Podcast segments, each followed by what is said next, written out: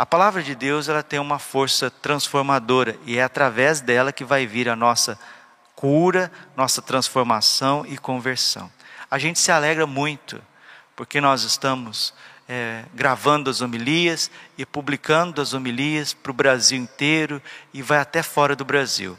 Mas uma coisa é certa: alguns canais, alguns canais começam a pegar trechos de homilias colocar títulos sensacionalistas, imagens sensacionalistas. Isso não agrada o coração de Deus. E também não agrada o meu coração como pregador, como sacerdote católico e evangelizador.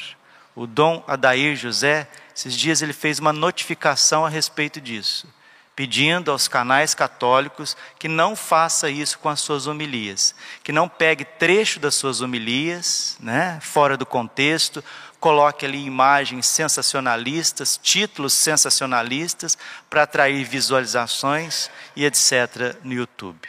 Eu quero fazer um pedido também expresso aqui, que isso não seja feito com as minhas homilias.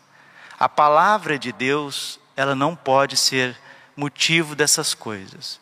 Quer colocar homilia? Pode colocar. Homilia completa, né? do começo ao fim, com o título que eu coloco, com a imagem que eu coloco. Pode reproduzir, tem importância.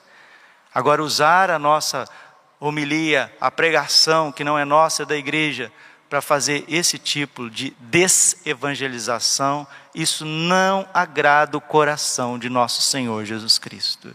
Isso não agrada a Virgem Maria com as suas profecias, com a sua palavra, com a sua mensagem. Não agrada São José, que é o zeloso defensor da igreja.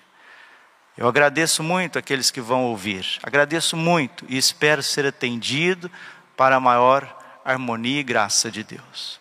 Glória ao Pai, ao Filho e ao Espírito Santo, como era no princípio, agora e sempre. Amém.